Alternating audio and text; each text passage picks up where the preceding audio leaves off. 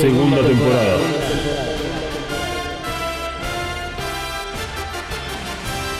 The Reveal Series.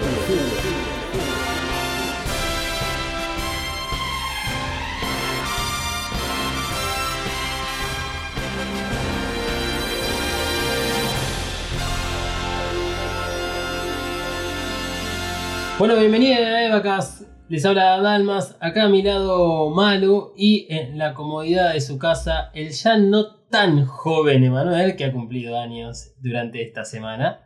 Así que bueno, bienvenidos a todos y a todas a eh, este episodio tan esperado de teorías. ¿Cómo se sienten ustedes eh, con respecto a este episodio? Malu. Hola a todos, ¿cómo están?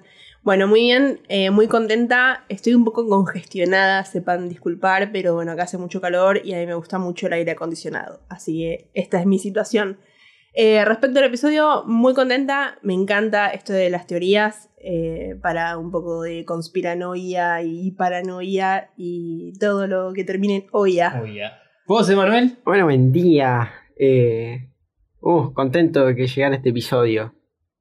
Es momento de meterse en esos caminos sinuosos que te que va dejando Ano para que vayas y que nunca tienen salida. Yo solo que voy- a, de- a decir lo mismo que dijo Manuel, pero diferente. Algo así como caminos sinuosos del ano. Sí, lo mismo. Este es un episodio que Manuel tiene que ser la estrella porque es el que verdaderamente está atento a todas las teorías habidas y por haber que están tanto en Reddit, en Twitter, en Eva Geeks, en los foros y bueno, un poco en, en todo lo que hemos estado hablando. La intención de este episodio es completar la información de las primeras tres películas que fuimos relegando y fuimos pateando.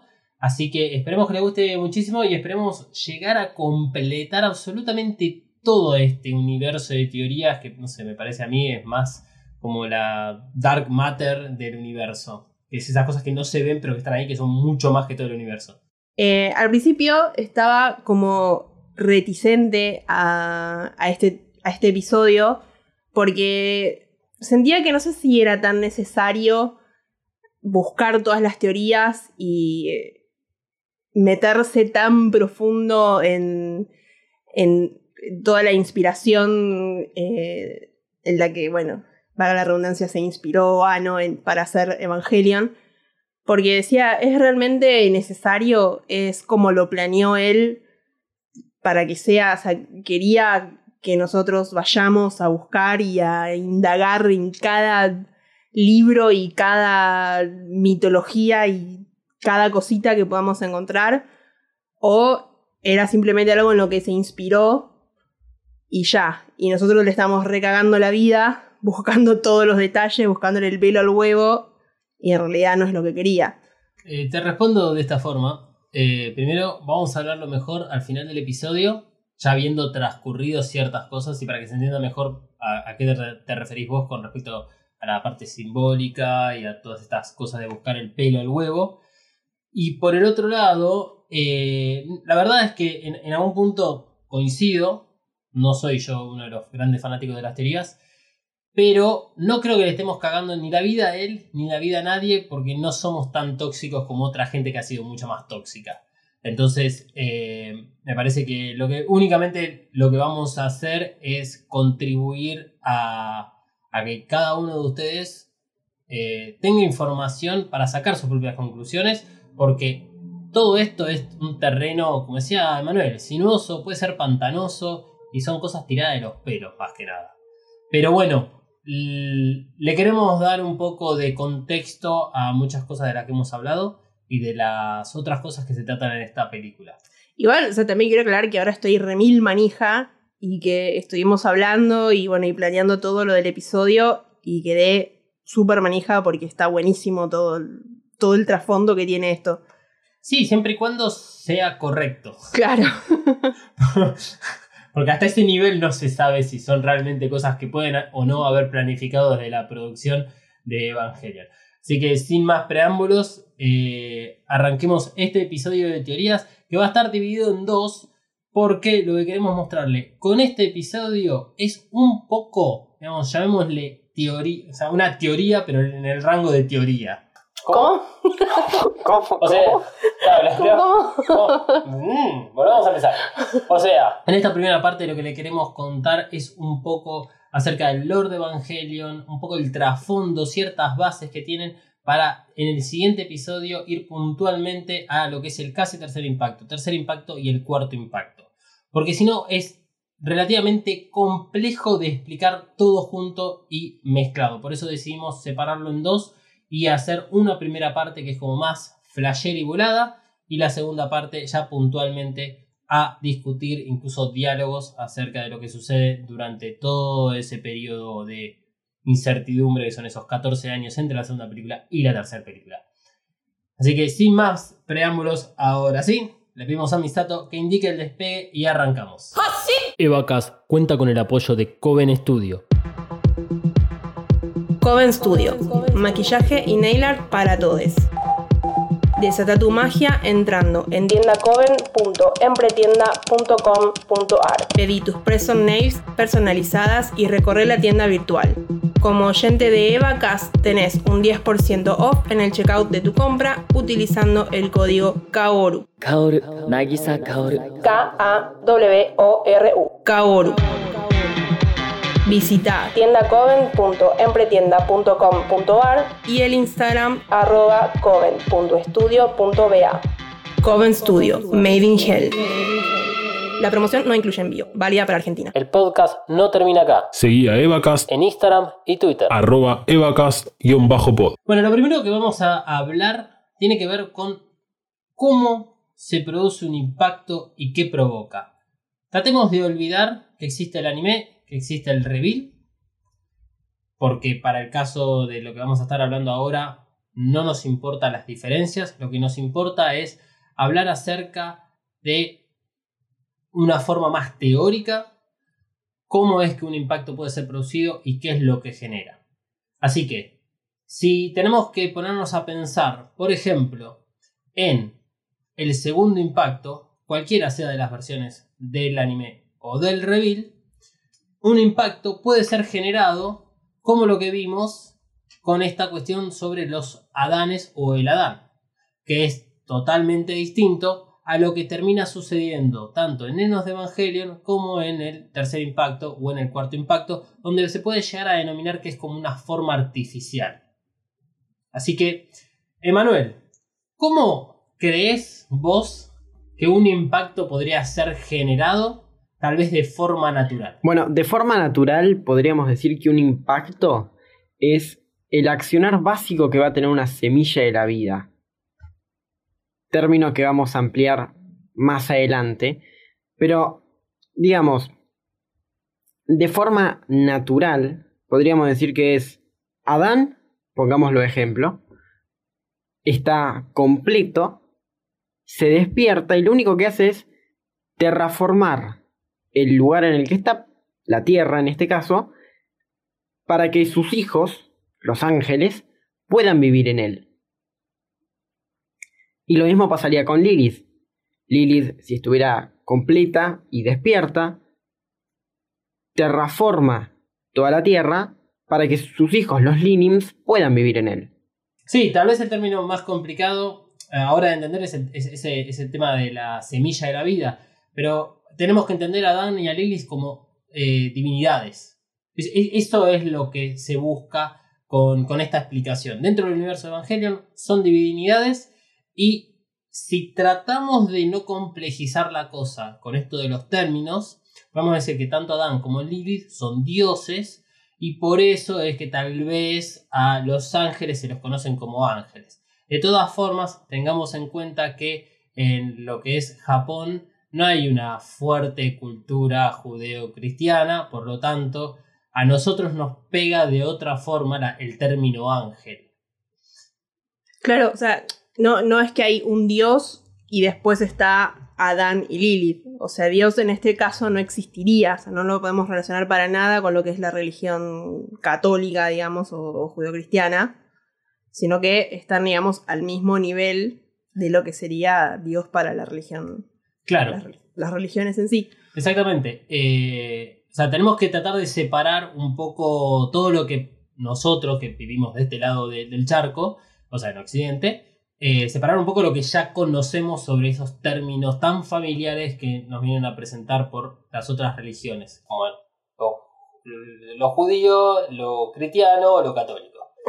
Como si ustedes se dan cuenta, no somos muy partidarios de esto acá, así que nos, cuenta, nos cuesta un poco la- las terminologías, pero eh, ¿por qué justamente se eligen estos nombres? A ver, pues son elegidos a propósito, tanto Adán como Lilith. Adán es la primera creación de, de Dios y que eh, tiene su contraparte en Lilith, que también es una creación de Dios, pero no como Eva, sino como un par. Y esto es lo importante. Acá se usa la figura de Adán y de Lilith porque son iguales. Claro, eso creo que es lo que confunde un poco. Bueno, yo escucho Adán y yo digo, bueno, entonces hay algo más que lo creó, como dice la mitología en este caso. Claro, sí hay algo más que lo creo, que vamos a llegar a eso, pero no es que eso es un dios, o es otra cosa. Emanuel, Peor. O peor, por supuesto. Pero lo, lo importante a tener en cuenta es que tal vez la figura de Lilith no está tan involucrada en nuestras vidas, porque como Lilith es la primera esposa de Adán, en lo que es la mitología de esta, de estos, de esta gente, eh, es la primera esposa de Adán y es la que es desterrada del, del paraíso y termina siendo como de las... Depende de la versión, o la esposa de Lucifer o como la primer creación de Lucifer una vez que es desterrado del cielo. Claro, la muestran muchas veces como un demonio. Es un demonio. Lilith es el primer demonio. Claro. Pero tiene esa dualidad. O es la esposa o es el primer demonio.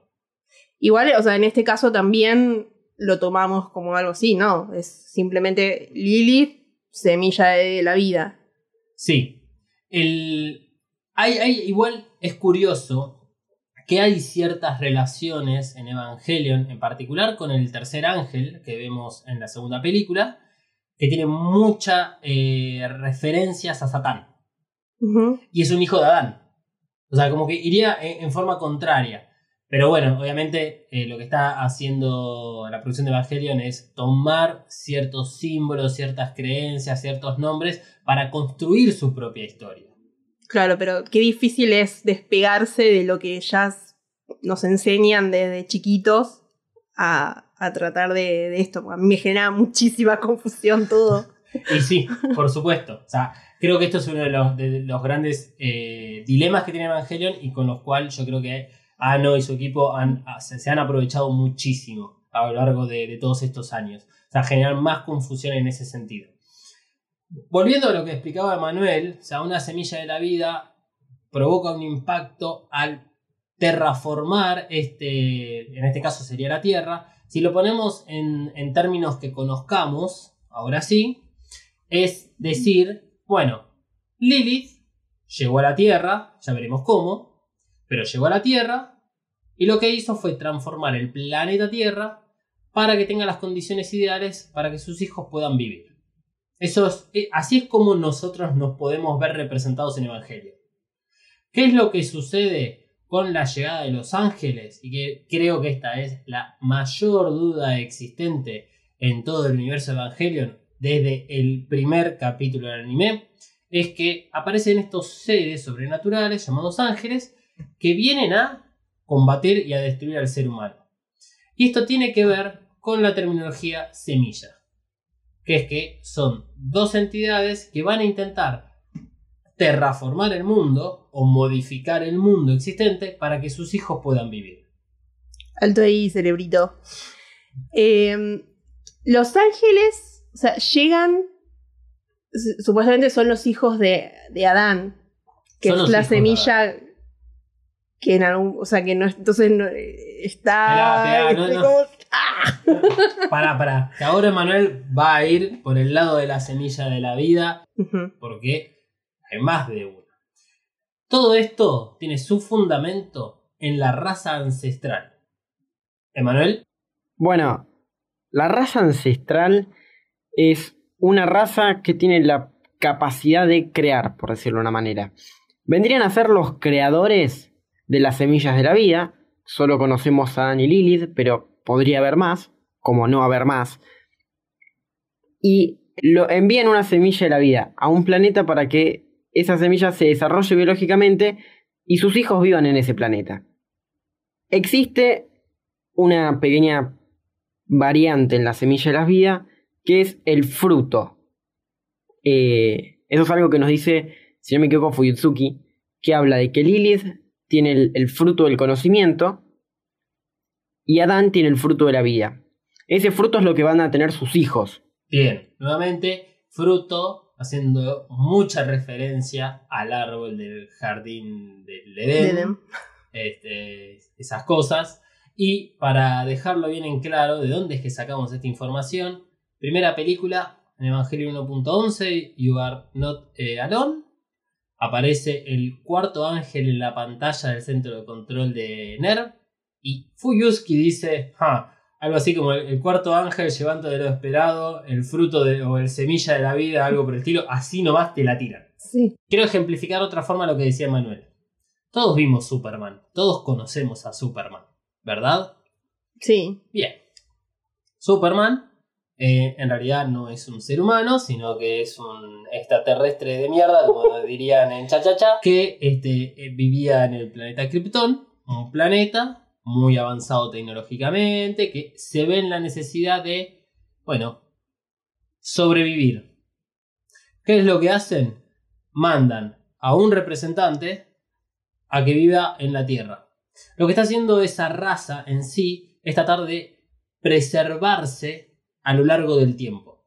Eso es un desafío que incluso nosotros como humanidad tenemos puesto de acá en adelante si queremos sobrevivir como seres humanos, porque eventualmente, millones de años a- en el futuro, la Tierra va a dejar de ser la Tierra, porque nuestro Sol va a terminar con nuestra vida, y con nuestra Tierra y con todo el sistema solar.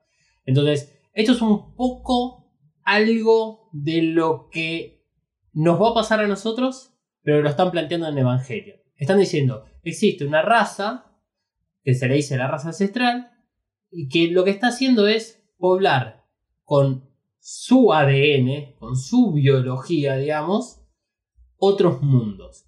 No se sabe cuál es el objetivo de esta raza puntualmente, no se sabe si es justamente la supervivencia o el hecho de que tengan más de una semilla y que esto pueda generar diferentes seres, como son los ángeles y los seres humanos, estén haciendo experimentos, por ejemplo, y quieran hacer experimentos en diferentes planetas y, no sé, convertirlos en un reality. Pero lo importante de lo que dice Manuel es que tanto Lilith como Adán son semillas de la vida que pueden dar origen a la vida. Con respecto al fruto, Lilith fue concebida con el fruto del conocimiento, que es un poco algo de lo que Ikari suele decir cuando está en relación al segundo impacto o está dando vueltas por la Antártida o está por ahí, que hablan de que eh, gracias a la ciencia, gracias a la tecnología, es que el ser humano también alcanza este nivel que alcanza. Y que eso viene por el lado de Lilith. Mientras que Adán, que tiene el fruto de la vida, nos topamos con sus hijos, que son estos seres llamados ángeles, en donde son muy diferentes a nosotros, tienen diferentes formas, tienen diferentes capacidades y cualidades, hasta incluso de alguna forma se puede decir que son inmortales, porque nada los puede derrotar, excepto copias de ellos mismos o otra semilla de la vida. Ahora te queda un poco más claro el concepto de semillas. sí. Puede ser. Bueno, entonces, Emanuel ahora va a pasar a comentar y a unir estos dos conceptos de, digamos, raza ancestral, semilla de la vida, el conocimiento, ahora sí metiéndonos un poquito más en lo que conocemos tanto del anime como del reveal en Evangelion. Porque lo que plantea Evangelion desde el primer momento es que en el planeta Tierra existen dos semillas de la vida, una activa y la otra inactiva. Menos mal que no dijiste pasiva. Ok, Para esto falta aclarar algo más. Y es que Se supone que las semillas de la vida viajan en lo que nosotros conocemos como luna y que no viajan solas, sino que viajan acompañadas de una lanza. Yendo al caso más real para Evangelion, es en la Tierra primero llega Adán. Llega en su luna, la luna blanca, y empieza a poblar la Tierra con los ángeles. Por algún motivo que suponemos que podría ser un motivo erróneo, Lilith llega a la Tierra, impacta en ella, generando lo que se conoce como primer impacto, y como la lanza de Lilith se rompe, se activa la lanza de Adán, lo neutraliza, y Lilith puebla la Tierra como si fuera para ella. Acá es donde hay que aclarar para qué son las lanzas. Ok, eh, ha- hagamos un- una pausa chiquitita. Igual creo que se entiende para qué son las lanzas. Porque además hemos visto eh, la utilización de las lanzas en diferentes momentos, tanto del anime como del reveal. Pero eh, siguiendo un poco la analogía esta de Superman, esta raza ancestral envía las semillas dentro de estas esferas, que tienen un tamaño colosal, para que tengan una idea, que eh, incluye a la semilla de la vida con su lanza. Lo que decía Manuel es, primero llega Adán dentro de la luna blanca, para ser más exactos, impacta en lo que es la Antártida, por eso es que Adán es encontrado en la Antártida, y no se sabe cuánto tiempo pasado, pero que correspondería con el primer impacto, que es lo que eh, genera la extinción de los dinosaurios, llega la luna negra con Lilith adentro, que impacta en donde en el año 2015 estaría Tokio 3. Esas son, para, para ser bien precisos en la información, esas son la, la- la cronología de los sucesos. El segundo impacto, claramente, tiene que ver con el despertar de Adán. Pero ya vamos a llegar a eso para que ahora Manuel continúe con la, explicación de las lanzas. Las lanzas vendrían a ser como el TSS Choker que usa Misato, pero que pone la raza ancestral con las semillas de la vida. Teóricamente, si dos semillas de la vida se unen, obtienen el poder de la creación. Un poder que no sabemos si correspondería a la raza ancestral o si no corresponde, pero es un poder al nivel del dios. Bueno, de un dios, mejor dicho. Entonces, la raza ancestral pone las lanzas para evitar que dos semillas de la vida coexistan en un mismo planeta, se unan y obtengan el poder divino. ¿Esas serían las lanzas de Cassius y la lanza de Longinus o son otras lanzas distintas? Vendrían a ser esas mismas lanzas. Ok, una corresponde a Adán y la otra corresponde a Lily. Claro. Bien. Sí, tal vez la, la aclaración para hacer este momento es que eh, la lanza de Cassius es algo exclusivamente nuevo del reveal, ya que lo, lo que nos muestra en el anime es que hay una sola lanza, que es la de Longius, que es la que está, digamos, con Lilith, eh, y es la que forma parte de toda la parte de instrumentalización en Nenos de Evangelion.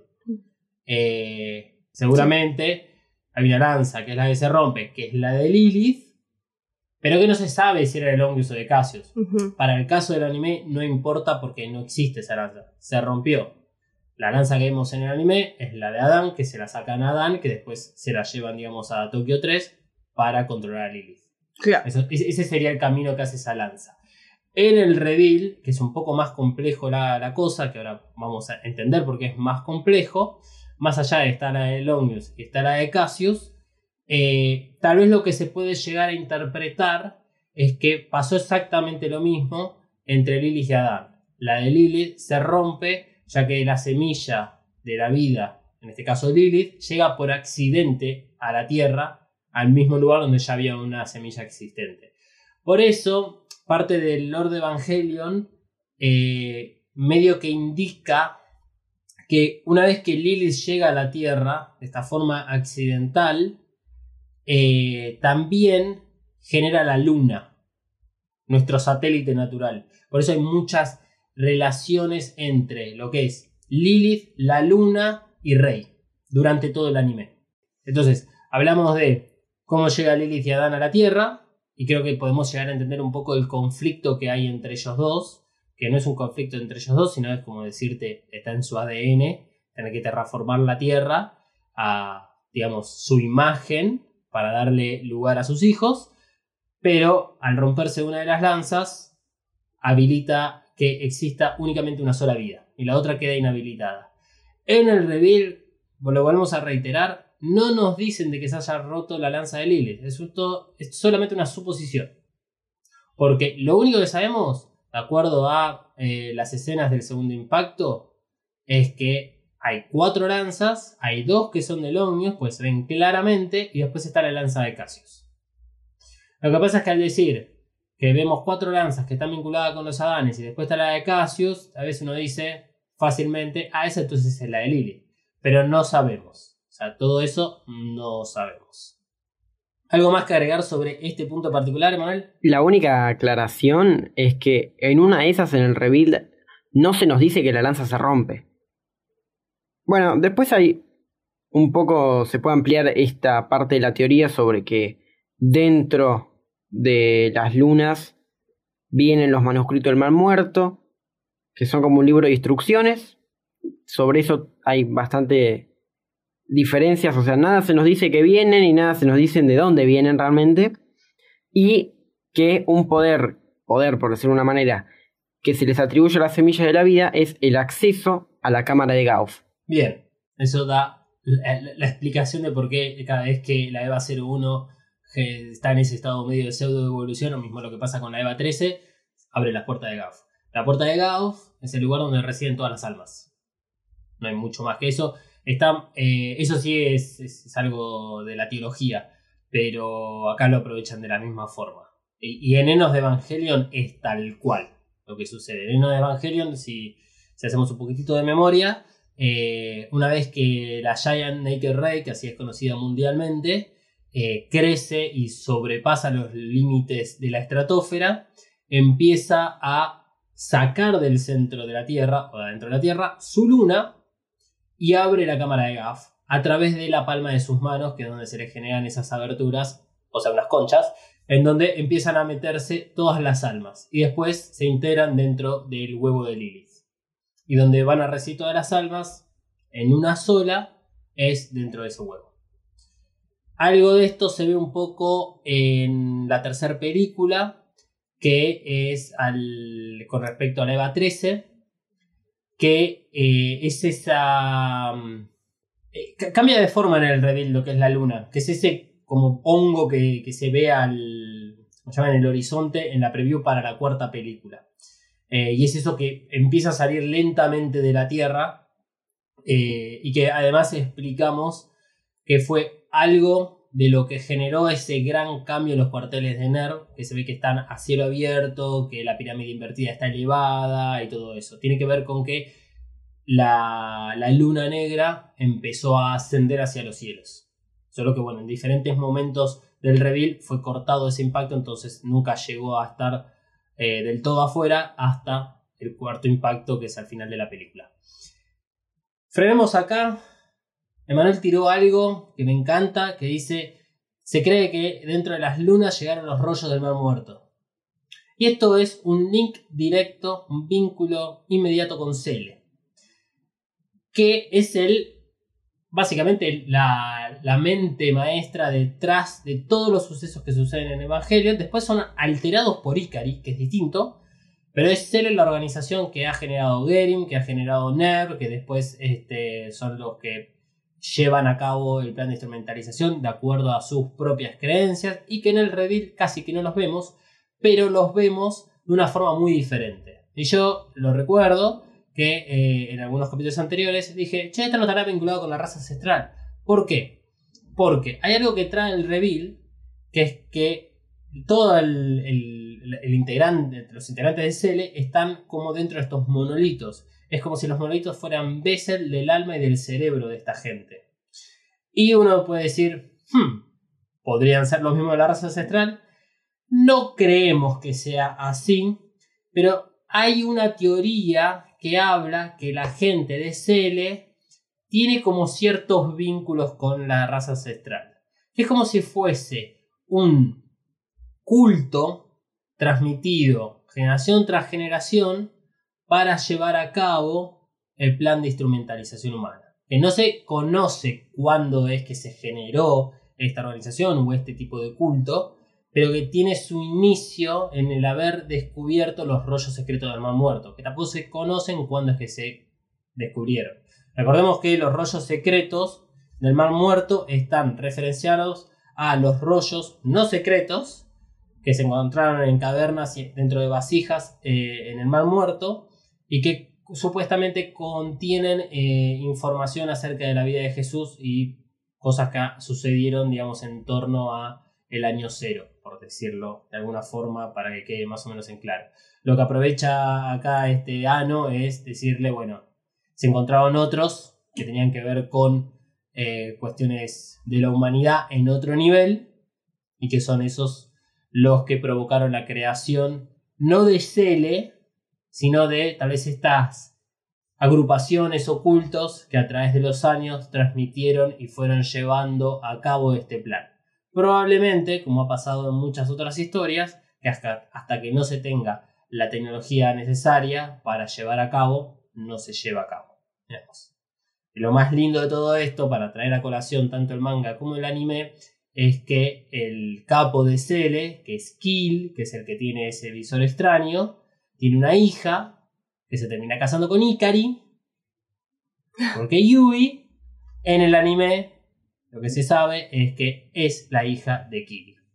Wow. No lo dice en el anime, y eso tiene que ver un poco con el manga y con otras cosas, pero ahí es donde está la conexión y por eso se entiende de alguna forma que Yui en el anime tiene mucho peso en todas las cosas que van sucediendo. Y como ya sabemos, el reveal es otra historia.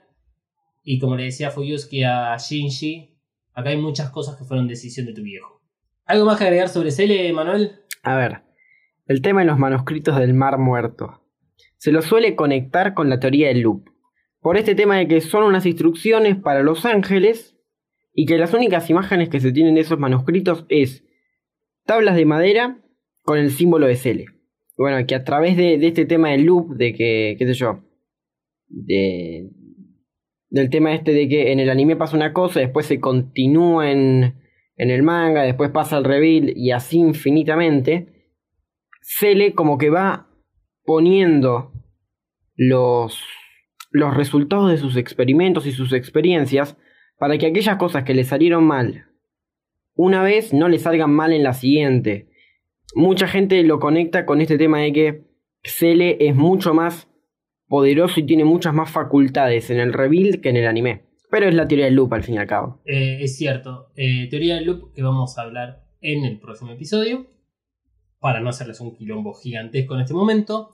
Eh, lo, lo, único que voy a decir respecto a esa teoría del loop a través de los rollos secretos del mar muerto es si efectivamente Cele utiliza eso como medio, lo único que tienen que escribir es matar a Ikari y se acabó la situación. Que alguien les avise.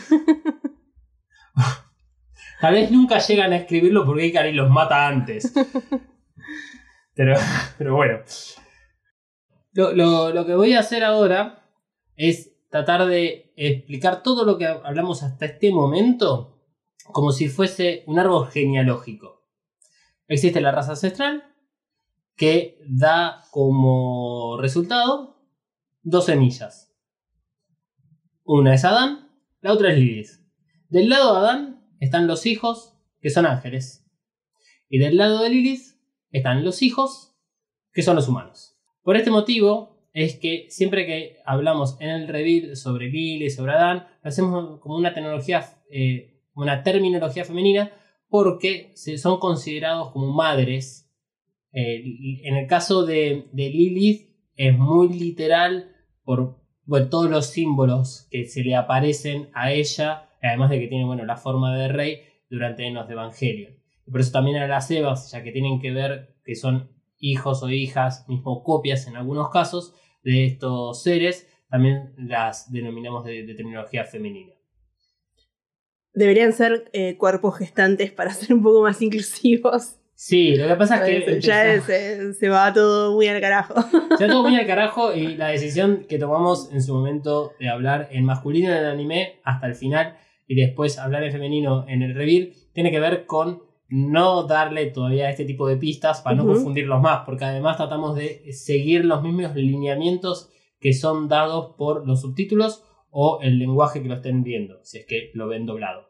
Perdón, ¿y se sabe si hay más eh, semillas en el eh, universo? Bueno, yo había leído por ahí de que había gente que opinaba que había siete.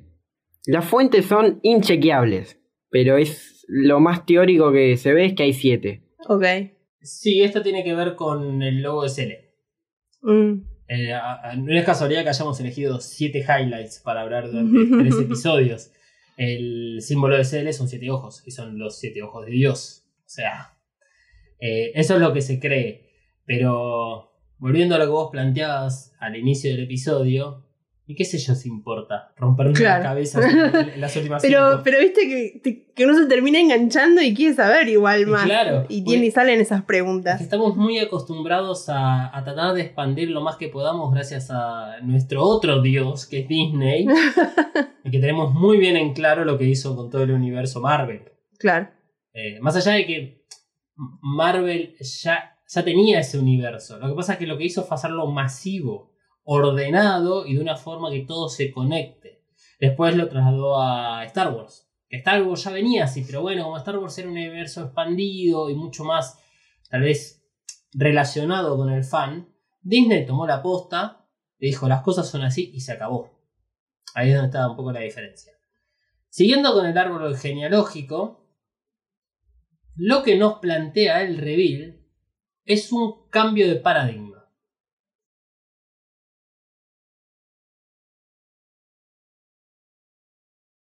¿Qué es lo que plantea el reveal como este nuevo paradigma? Es que del lado de, de Lilith, los seres humanos se desarrollaron tal cual los conocemos hoy en día, tal cual los vimos en el anime, tal cual los vimos en el manga. Ahora, del lado de Adán, los ángeles siguen siendo lo mismo, han cambiado, han tenido rediseños, cada uno lo puede ver como quiera, hasta incluso son menos de los que dicen en los rollos secretos del mal muerto del anime. Pero el segundo impacto nos muestra que hay cuatro Adanes. ¿De dónde viven los ángeles? Eso es algo que no se conoce, o sea, fehacientemente.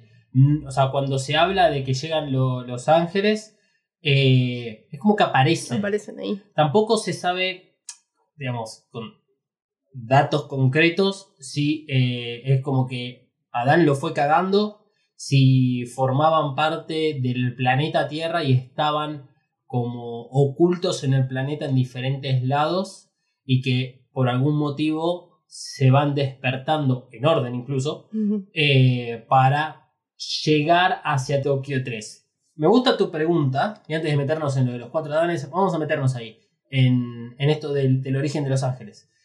Pero para hablar de eso tenemos que sí o sí hablar del anime. Porque en el anime queda un poquito más claro algunas cuestiones sobre la- el actuar que tienen los ángeles. Tenemos que acordarnos del ángel que estaba dentro de el- del volcán, que es el capítulo Magma Dive- Diver, que es el que Asuka se mete dentro de un volcán, para a- atrapar a, a ese ángel que estaba como en estado embrionario, es lo que, lo que dice en ese momento. Mucho de lo que plantea en ese momento ese episodio es si los ángeles son encontrados o por lo menos tienen su origen de esta forma como embrionario y por algún motivo se desarrollan. Lo que se ve en ese capítulo es que se desarrollan cuando el ángel es como que empieza a perder temperatura, porque lo empiezan a extraer de su temperatura. Entonces empieza a desarrollar y ahí se forma el ángel. Pero hay otro actuar que tienen los ángeles en común. Todos van, a, excepto este ángel y Gagiel, todos van hacia donde está Lilith. Y cuando vemos en el episodio 24 la confusión de Kaoru cuando llega a Terminal Dogma y la ve crucificada Lilith, dice, hey, vos sos Lilith, pero a mí me dijeron que eras Adán. Y en el capítulo en donde Asuka es presentada en sociedad, que es el que aparece el ángel Gagiel, ¿por qué aparece ese ángel ahí en medio del Pacífico? Y no en Tokio 3. Porque da la casualidad que estaba Ad- Adán en estado embrionario, embrionario siendo llevado por Kashi. Entonces, lo único que podemos llegar a, a tratar de entender de eso es que los ángeles de alguna forma se desarrollan y aparecen tal vez de acuerdo a las condiciones biológicas de ese ángel o para cumplir parte de su objetivo. Porque al, al transcurso tanto del anime como del reveal tenemos ángeles eh, que digamos son similares a las Evas, como Saquiel, como es este, Shamshel incluso. Después aparece Ramiel con una forma completamente distinta, hasta la, su evolución, que es eh, eh, Bardiel o Ireul, que son del tipo infeccioso. Como que tal vez en algún punto los ángeles van evolucionando para tratar de cumplir este objetivo que es reencontrarse con su madre. Por algún motivo le pifian y al principio creen que está en Tokio 3, porque hasta que no aparece Gagiel, Kashi, Asuka, eh, había un Adán en Alemania, que era este estado embrionario, y después de ese capítulo, el Adán y Lilith están en, la misma, en el mismo lugar que es los cuarteles generales de NER. Entonces, es medio difícil de entender ese comportamiento que tienen los ángeles. Solamente tenemos estos datos. Y en el reveal, la verdad es que no alimentan con nada, excepto los datos del tercer ángel. Que es el único que no está en Tokio 3, que no aparece en Tokio 3, sino que es el que aparece en Bethany Base, en la base del Polo Norte, que lo que se sabe es que fue encontrado en Permafrost, haciendo muchísima referencia al mismo ángel encontrado en un volcán. Solo que uno está congelado y el otro está en, digamos, en magma. Ok. Emanuel, nos vamos a meter ahora en la teoría madre de todo el reveal, que son los cuatro Adanes. ¿Qué pasa en el segundo impacto, Emanuel?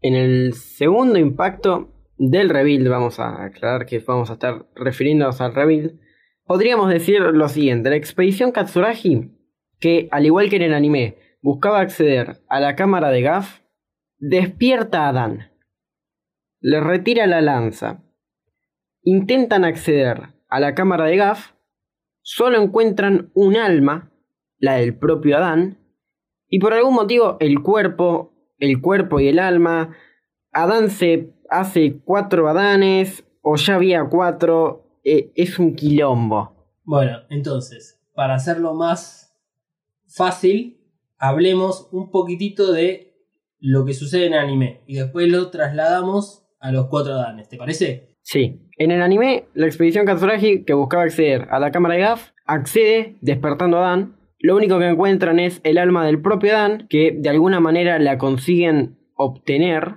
por llamarlo de una manera, porque después sabemos que la, la utilizan en Kaworu, pero a Dan se les va de control generando el segundo impacto. No sabemos cómo es frenado a Dan, o, o incluso se lo frena al retirarle el alma y bueno, en una de esas ahí se acaba el segundo impacto. Sí, hay algunos detalles que son complicados de explicar, o mismo en todo caso cabos muy difíciles de atar.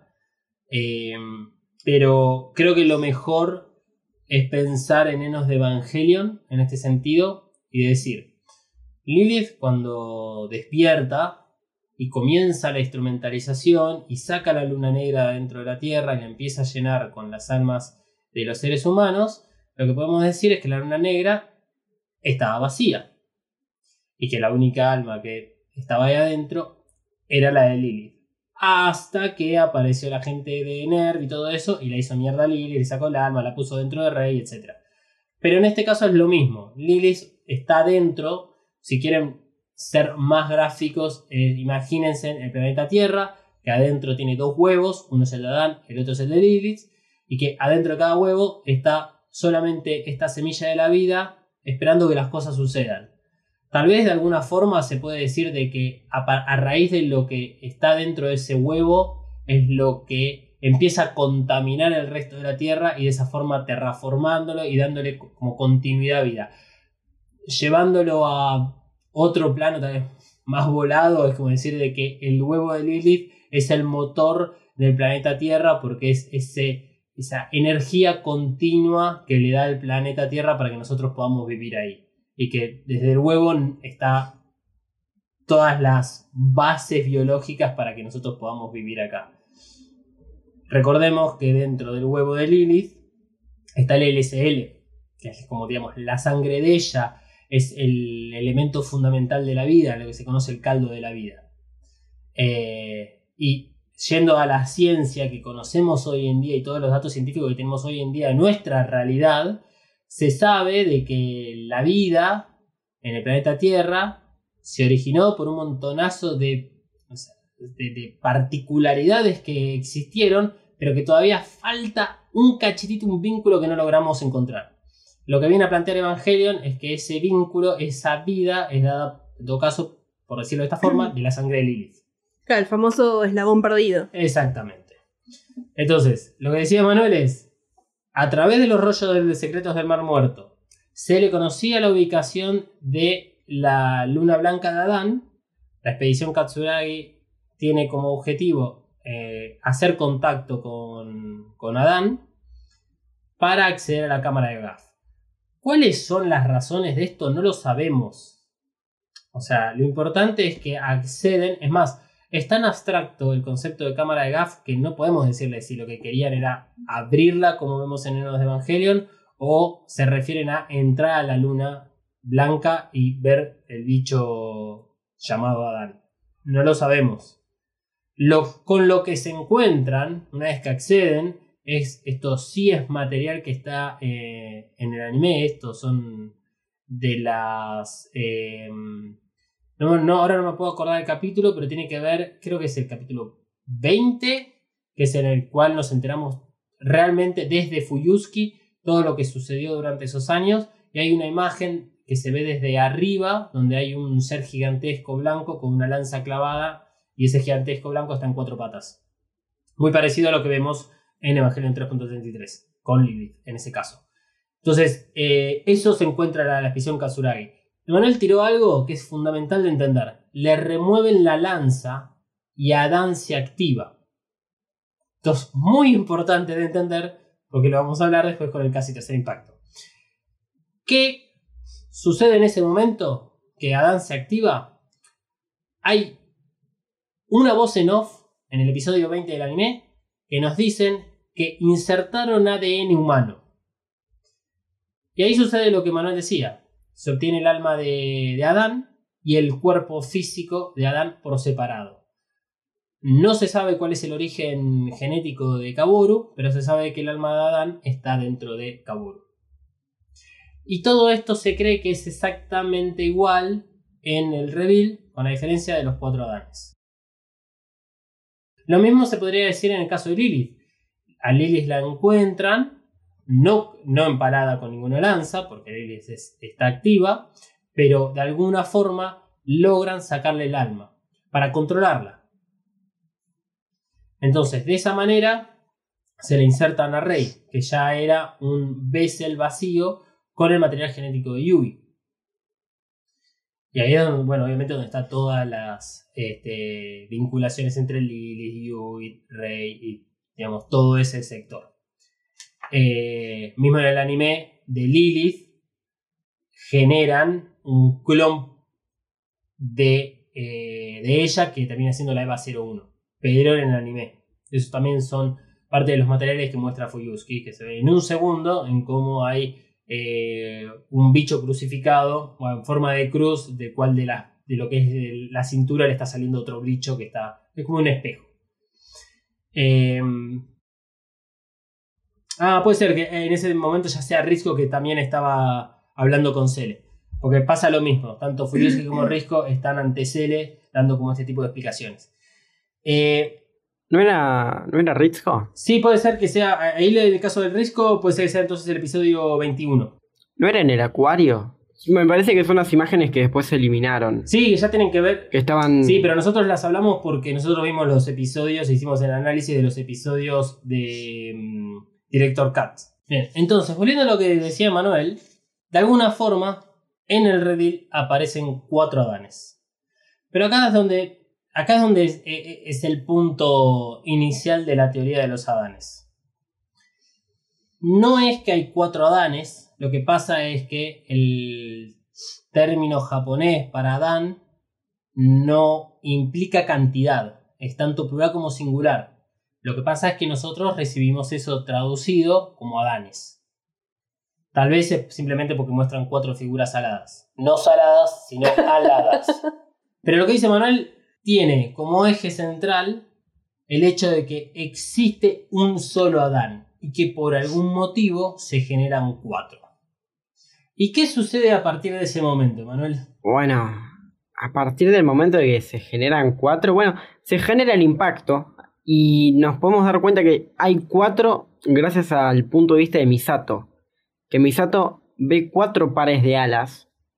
Frente a que en el anime nos había mostrado muchas alas, pero todas que venían del mismo ser.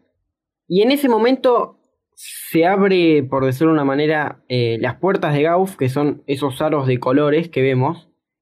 Y sabemos que uno de esos vuela a la luna. eh, dura- en el momento que se provoca como esa explosión, se ve que algo vuela y termina en la luna. Y hay otros tres que no tenemos ni idea dónde terminan. Se cree que uno termina en Tokio 3 o termina por algún motivo siendo esa figura delineada en blanco y fondo rojo que vemos al principio de la primera película. Se cree que otro prácticamente se pierde, que se convierte en la sangre que cubre el mar y los océanos, y el resto no se sabe. Simplemente no se sabe. Claro, no se sabe con seguridad. Cuando en este episodio escuchen la palabra no se sabe es porque no tenemos realmente pruebas como para demostrarlo, sino que lo que tenemos son todas conjeturas. Entonces, de estos cuatro Adanes, que la mejor imagen que tenemos, como dice Manuel, es la de Misato, por lo tanto ahí nos están diciendo que uno de los personajes es testigo de ese momento. Son cuatro Adanes con su eh, set de alas cada uno.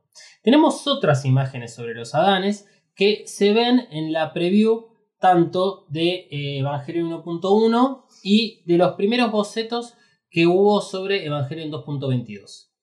En el cual eh, hay, hay una imagen que es muy sencilla de los Adanes que tiene fondo rojo y son como si fuesen extraterrestres.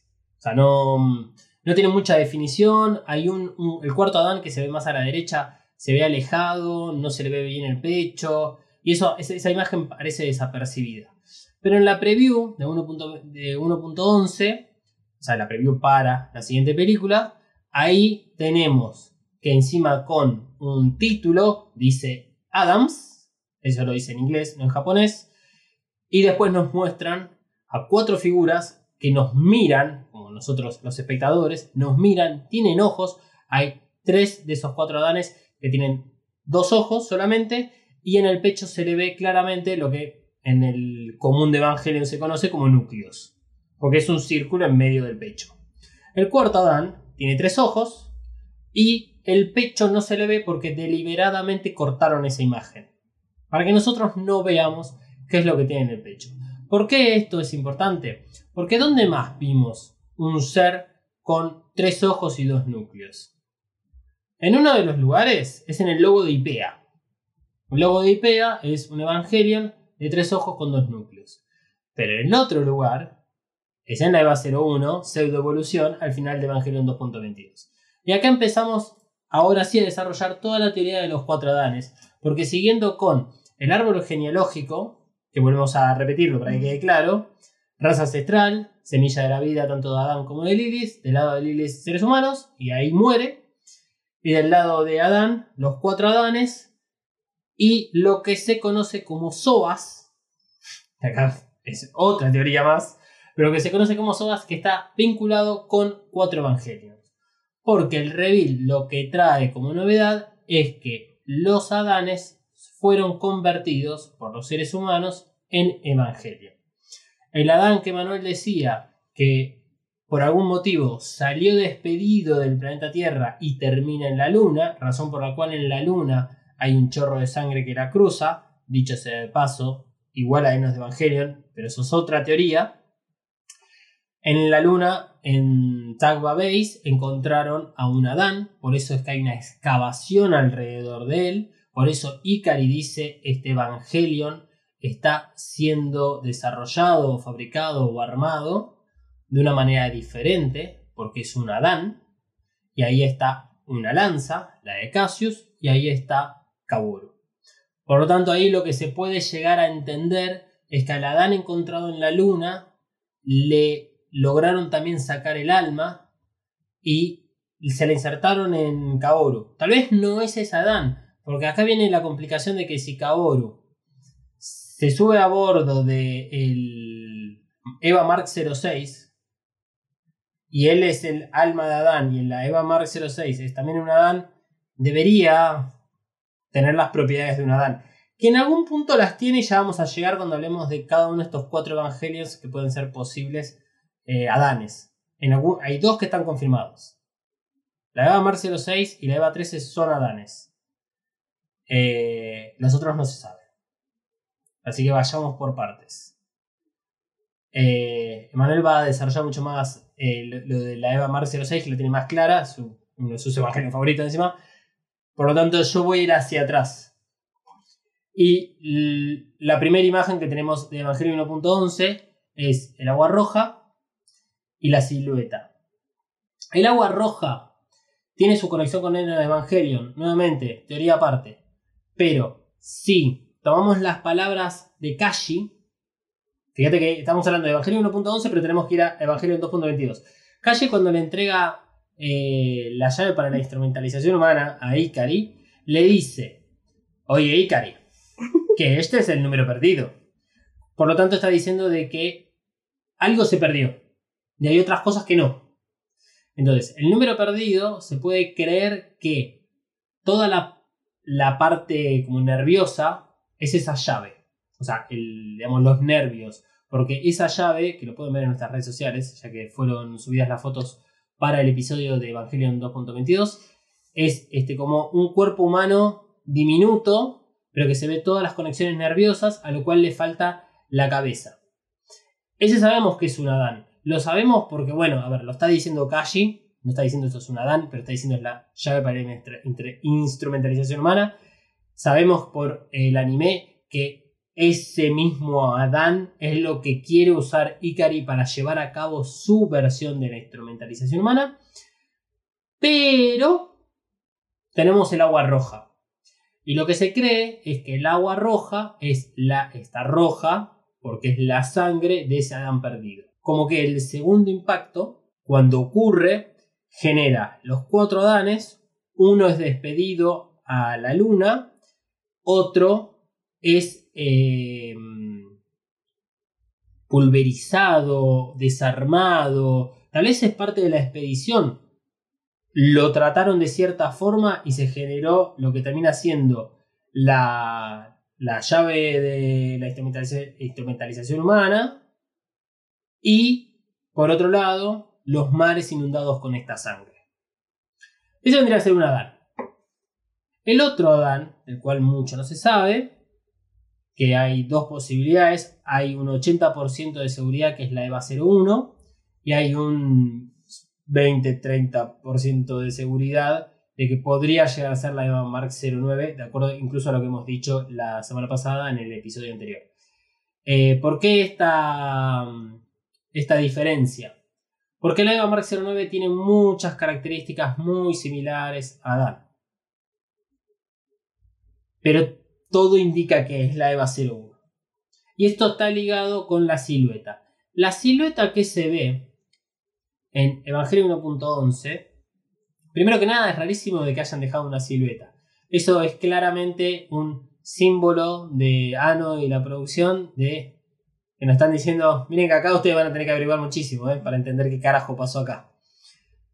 Pero tendría sentido que sea la EVA 01 si al inicio de la película Janner cuenta con la EVA 01.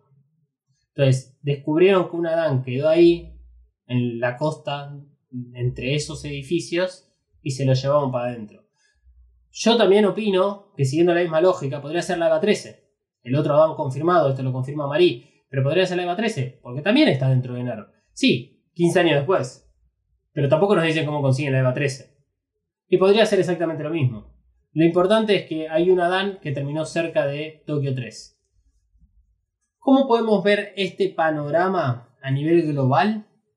El segundo impacto ocurre en la Antártida. Los mares se llenan de sangre.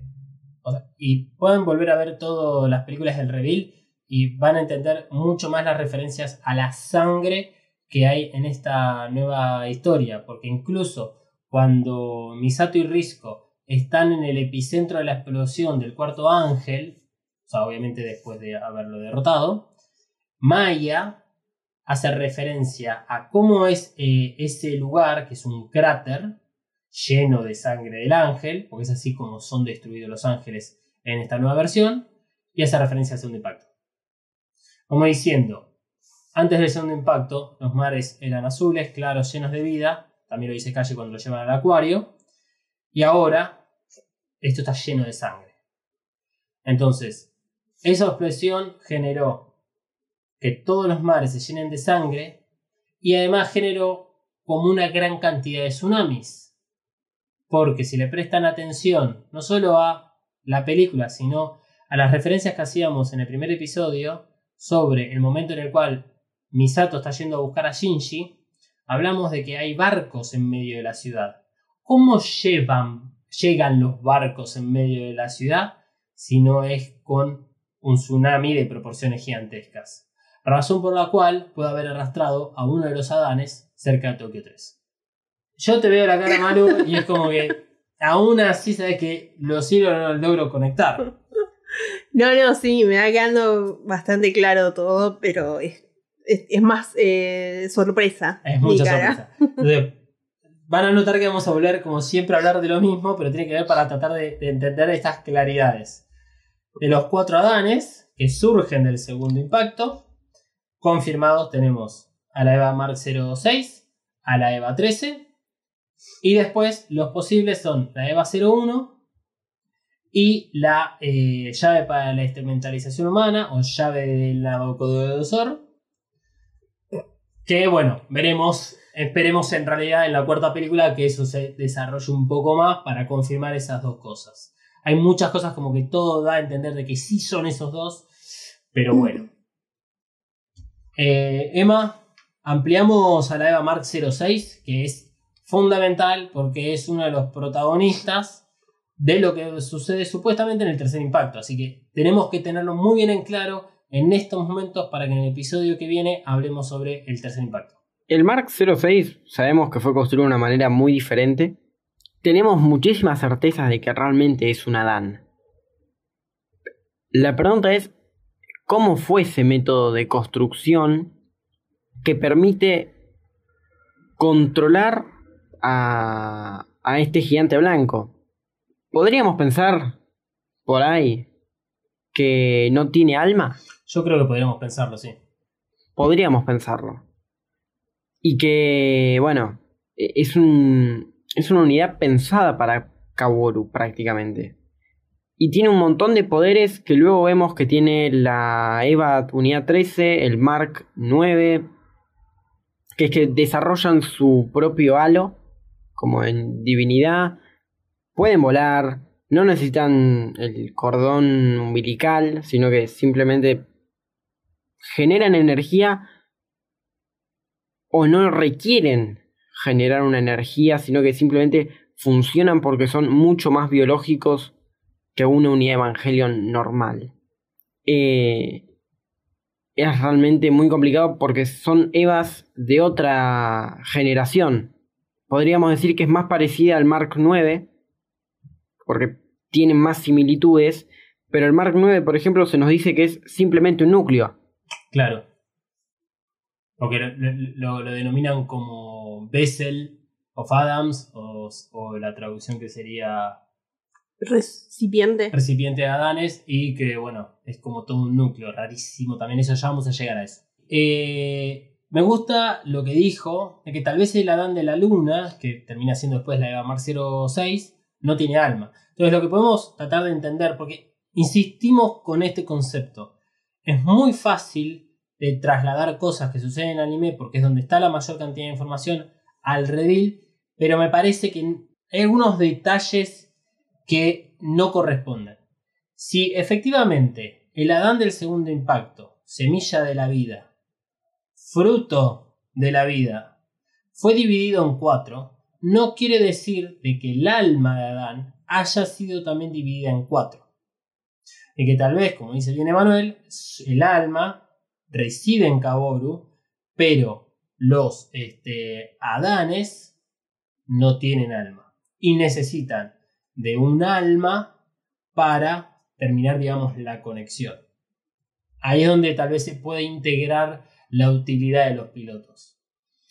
Porque, ¿por qué menciono esto? Porque si los Adanes del segundo impacto fueron convertidos en unidades Evangelion, la pregunta es, ¿cuál es la necesidad de que haya pendejos de 14 años pilotando estas bestias?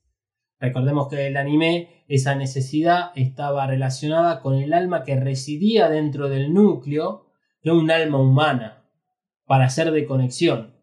En este caso, las madres. La EVA 02 con la mamá de Asuka y la piloto de Asuka, la EVA 01 con el alma de Yui y el piloto Shinji, la EVA 00 con el alma de mm, Lilith y adentro Rey, que bueno, parte de Lilith y Yui y cosas por el estilo. Y además con, o sea, recordemos que la EVA 00, si tenía el alma de Lilith, era una Lilith enojada. Y después, cuando están las pruebas con la EVA 03, que lo eligen a Toshi en el anime, ahí se descubre que todos los que vivían en Tokio 3 y que asistían a la clase 2A eran todos hijos sin madres y destinados al proyecto Marduk, que era encontrar al piloto cuya madre y el alma lo hayan podido meter dentro del núcleo. Claramente Evangelion que esto sí lo, mantienen en el reveal, tienen un control y una manipulación de las almas que no la explican cómo, porque obviamente no importa, no van a explicar cómo mierda hacen el tema del manejo de las almas, pero que las pueden manipular, que eso es lo importante. Cuando la Eva Mark 06 arriba a la Tierra junto con Kaoru, lo hace con las características que decía Manuel. Es un ser divino. ¿Por qué en ese sentido ese Adán, en las condiciones que la vemos, no genera un impacto? Probablemente porque es parte de un todo. Y esto es el concepto de SOAS, que lo mencioné hace unos cuantos minutos, y que da por finalizado este árbol eh, genealógico que armábamos.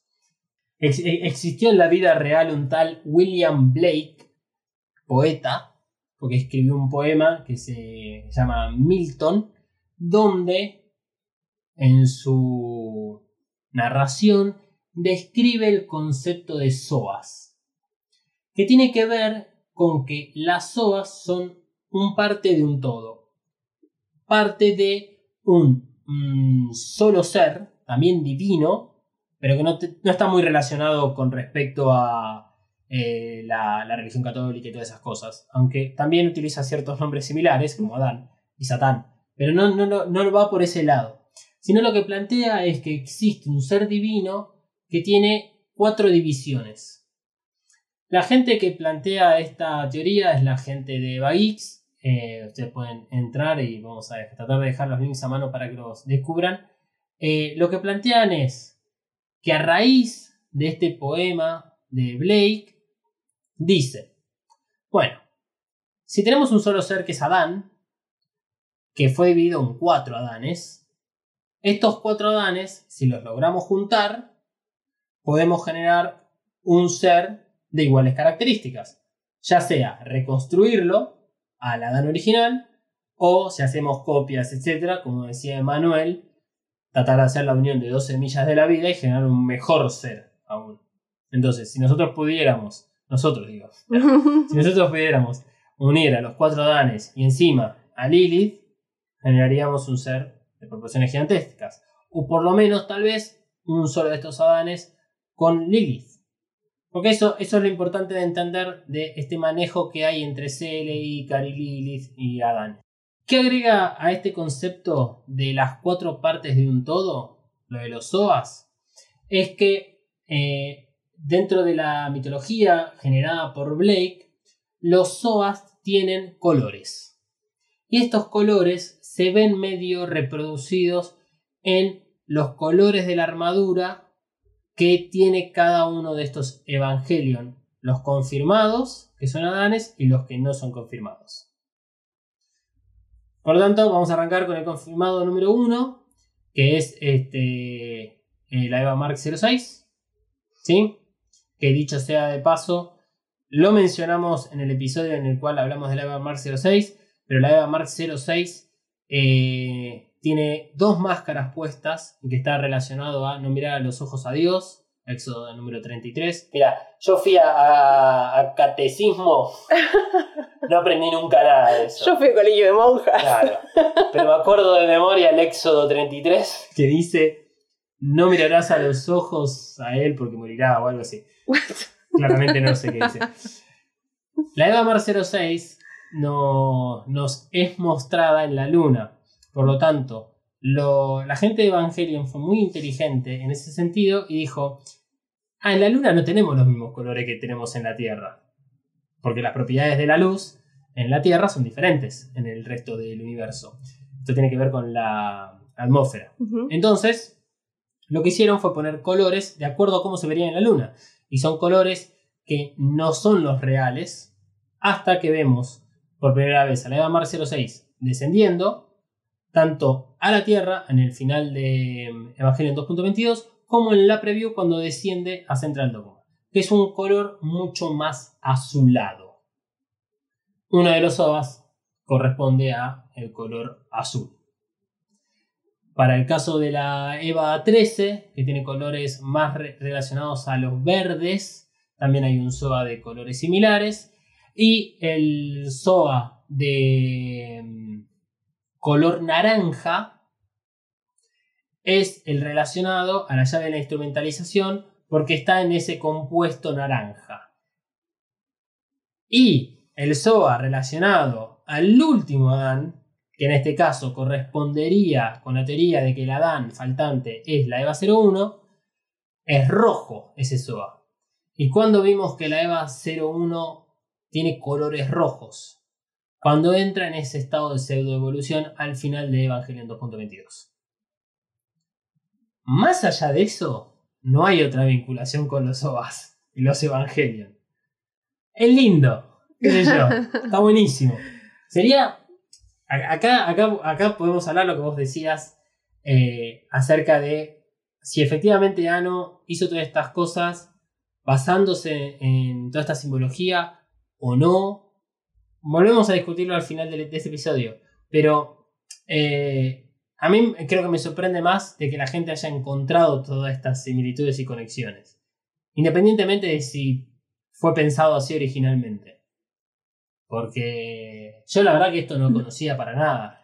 Claro, eso es por ahí lo que me pongo a pensar. Eh, no sé, Ano estuvo investigando y descubrió esto que, que dijo, bueno, esta es información que ningún ser normal la puede llegar a, a tener o lo puede conocer. Y después nosotros nos pusimos a investigar y encontramos esas cosas y le, le cagamos la vida. Claro. Pero bueno. Pero no, a ver, si, también vos me decías que lo, la intención de, de él es que nosotros salgamos a investigar y ver que, de dónde salen todas esas cosas. Sí, es mi postura Claro. de que es un poco la intención que tiene, que tiene él, es esa. Eh, Emanuel, ¿qué, qué, qué, qué opinas vos de los OAS? Bueno, a ver, es, es como... es una locura en cierto modo. De cualquier punto de vista, desde que Ano se haya puesto a buscar estas cosas y nosotros después las hayamos encontrado, o de que simplemente Ano lo hizo y alguien le encontró algo para relacionarlo. Como tal puede ser, referencias sobran. eh, y bueno, si uno ve más o menos como hay una pintura referente a los SOAS, es como que ves esos cuatro cositos que forman el huevo, que puede ser Adán o Satán, y hay como algo más que lo une. Ahí es donde falla esa teoría de los OAS, esa conexión. El tema de la representación que tiene ese ser, eh, ese, solo ser, como es definido ahí en, en el poema, que se llama Albion, ese ser, no se llama Adán. Sin embargo, en la pintura que Manuel hace referencia, figura que ese único ser es tanto Adán como Satán.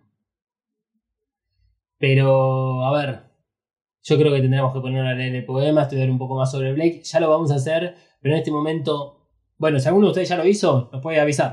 Pero, pero la otra conexión que hay respecto a lo de los Sobas y lo de los Adanes es que en lo que es la. Ahora sí, solamente en el reveal, la, la llave para la instrumentalización humana, ese Adán como con solamente el sistema nervioso.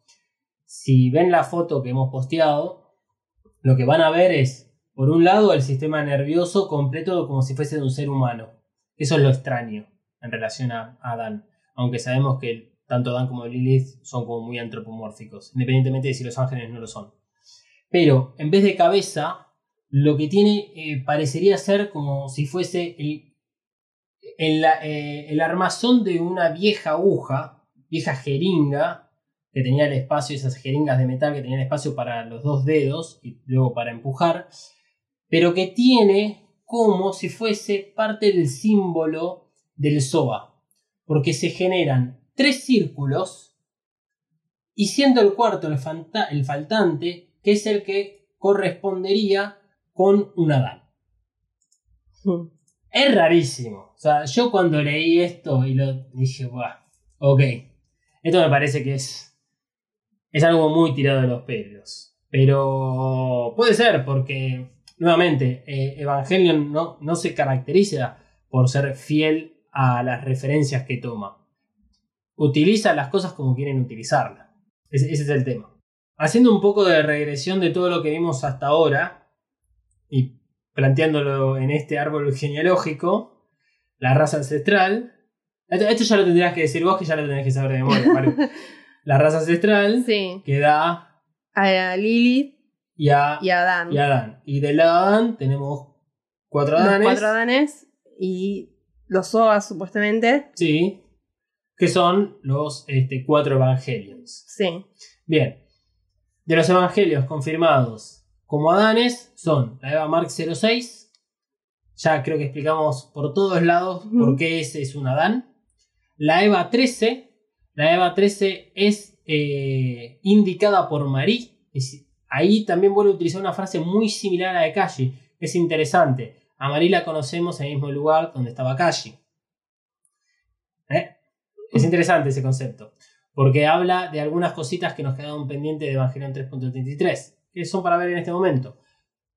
Toda la gente de Vile sabe o tiene información que resulta nueva y hasta incluso resulta sorprendente que la sepa. Por ejemplo, que eh, denominan a la Eva Mar 09 como Vessel of Adams. Es un término que nunca lo, lo- lo usaría Misato, digamos, a ese nivel. Sin embargo, lo conoce. Marie identifica a la Eva 13 como uno de los adantes sobrevivientes del el segundo impacto. Cuando la Eva 01 en pseudoevolución se manifiesta y Risco vaticina el tercer impacto, dice que la Eva 01 está regresando a su forma. Esa es la traducción. En el japonés es todavía más confuso la terminología. A nosotros nos llega como que está regresando a su forma. Por lo tanto, está tratando de volver a ser un Adán. Eh, la EVA 13 adquiere muy fácilmente las mismas propiedades que la EVA Mark 06. Después se fusiona con el resto de las cosas que eso va a quedar para el episodio después. Pero al principio la EVA 13, autonomía. Autonomía. Y eso es lo que ya determina de que no es un evangelio común y corriente. Y por último, eh, la Eva Mark 09 como este supuesto Adán. Que a mí me gustaría hablarlo en este momento, porque hay una teoría muy fuerte, que es la que tiene un poquito que ver con alguna de las cosas que sucedieron en el, digamos, en el periodo de esos 14 años que desconocemos. La Eva Mark 09, nosotros la conocemos de dos maneras. La que pilota Ray Q, que es la que es muy similar a la EVA 00. Y después la que toma autonomía e infecta al AA Bander. Lo que vemos con Ray Q, y que son los primeros momentos de película, es algo muy característico. La EVA 00 parece estar eh, siendo usada de forma autónoma, aunque no vemos en ningún momento nada acerca de del estado de las baterías. eh, y todo ocurre tan rápido que podría ser tranquilamente el hecho de que tenga una, una carga de batería suficiente como para ir y volver. Que todo ocurre tan rápido que no nos muestra nada similar. Pero lo que pasa ahí, que ya de por sí nos tiene que generar una alarma, es que Marie le rompe la cabeza y la unidad sigue funcionando. Y la unidad no solo sigue funcionando en ese momento, sino que también hacia el final de la película, cuando desciende junto con la Eva Mark, eh, con la Eva 13, descienden a Central Dogma. Parece que la Eva Mark 09, parece que la Eva Mark 09 no necesita de tener una cabeza para funcionar. Una vez que hace contacto eh, con el Bander, ahí es donde co- coincide su transformación. Y pasa a cambiar prácticamente toda su fisionomía. Pero antes de eso, que es cuando ocurre el, cuar- el cuarto impacto, alcanza también un estado de divinidad. Porque se le genera el halo y asciende a los cielos junto con la Eva 3. Esa parte es difícil de determinar porque algo similar vimos en Enos de Evangelion cuando la Eva 01 también asciende a los cielos y logra sincronizarse, cosa que denominan como eh, resonancia, junto con las Evas en serie. Y la Eva 01 es capaz de controlar al resto de las Evas en serie. Como que hay un link entre esta nueva forma de vida generada con alguno de sus hijos. ¿Por qué denominan a la Eva Mark 09 como Vessel of Adams? La verdad es que incluso en el episodio de hoy no tenemos nada para decirle. ¿Qué es lo importante que quiero decirle yo? Cuando hace contacto con el A Bander, empieza a contaminarlo y empieza a tomar control. Risco dice que la Eva Mar 09 es el verdadero maestro de la Bander. Y el Bander tiene la complicación que no conocemos exactamente cómo fue construido, solo conocemos que usa de motor principal a la EVA 01. Reichu, que es el fundador de Eva Geeks y de Eva Monkey, que son los dos portales más importantes que hay de Evangelion, ha hecho en su otro portal que tiene de Evangelion un análisis este, exclusivamente sobre la EVA Mark 09 y un análisis basado en el momento en el cual pone el pie en el Avander. Lo que él dice, y que está justificado justamente por las escenas que, que, digamos, utiliza de apoyo, es que el, la, EVA Mark 09 no va hacia donde está el motor, o sea, donde está la EVA 01. Por lo tanto, lo que dice Risco acerca de ese el verdadero maestro de la Bander, no está diciendo es el maestro de la EVA 01. El, el Bander tiene algo más. Y una vez que empieza a tomar control, la EVA Mark 09 cambia de color, pasa a ser negro, regenera la cabeza, y la cabeza que regenera es igual al puente de control de la banda. Negro con creo que son 12 u 11 ojos eh, de color rojo. Eh, y la forma de infección que hace es muy similar a la que han hecho otros ángeles. O sea, del tipo infeccioso. Eh, particularmente Iruel como en el anime. O sea, es tal, es tal cual. Hasta incluso el mismo color, que es azul. Si bien este Evangelion, la Eva Mark 09, tiene propiedades muy similares a la de los Adanes, todo parecería indicar que no es uno de los Adanes del cuarto impacto, sino que hay alguna transformación. Y acá yo lo voy a vincular con la terminología Mark. Que ya lo hemos dicho en Eva Extras, pero nos guardamos algo. Y eso que nos guardamos es que los únicos Evangelion que este, fueron catalogados como Marx son aquellos construidos de forma diferente. Y da la casualidad que los Evangelion, tanto la Eva Mark 06 como la Eva Mark 09, fueron construidos por Cele. ¿Qué pasa con los Eva Mark 04 series? Que son esos sistemas de defensa y eso que hablamos con mucho detenimiento en el episodio pasado. Bueno, forman, es probable que formen parte de esos Evangelions en serie, como hemos visto en el anime, que también fueron construidos por Cele, y que en este caso, bueno, no sabemos si fueron una construcción enteramente de NERV o de Cele. Tal vez en el momento era lo mismo y no importaba. Pero lo que vemos con claridad es que la EVA Mark 09, una vez que se activa la EVA 13 en modo diosa, corre un programa interno de Cele e invade a ese Evangelion y Rey pierde el control. Excepto cuando la, la EVA 02' con Asuka logra debilitarla lo suficiente para que Rey se eyecte, tome esa decisión y ahí sí este, la EVA Mark 09 es destruida. Eh, ahí es donde están estos hilos atando todo lo que es la teoría de Adanes. En particular, yo soy de la creencia de que la EVA 01 es uno de los Adanes y la EVA Mark 09 podría haberlo sido, pero le falta todavía información y que creo que ahí sí puede llegar a tener en cuenta cómo fue la construcción de la Bander. Yo no me animaría a decir en este caso que eh, el A Bander contiene o un ángel, o contiene un Adán, o contiene copias. En el anime nosotros fuimos acostumbrados a que eh, hacían copias de Adanes o de Lilith. Acá en el reveal no nos queda claro. Pero hay algo que no podemos obviar y dejar de lado, que es que Lilith la vemos con la mitad del cuerpo. Y si fuera la Eva 01 uno de los Adanes, ¿qué pasó? Que a Lilith le falta la mitad del cuerpo. Queremos tener una respuesta para esto, pero quisiera escuchar la opinión de Manuel sobre la Eva Mark 09. Es una unidad muy... Creo que es la unidad de la cual menos información tenemos, más allá de esos dos diálogos que vos comentás.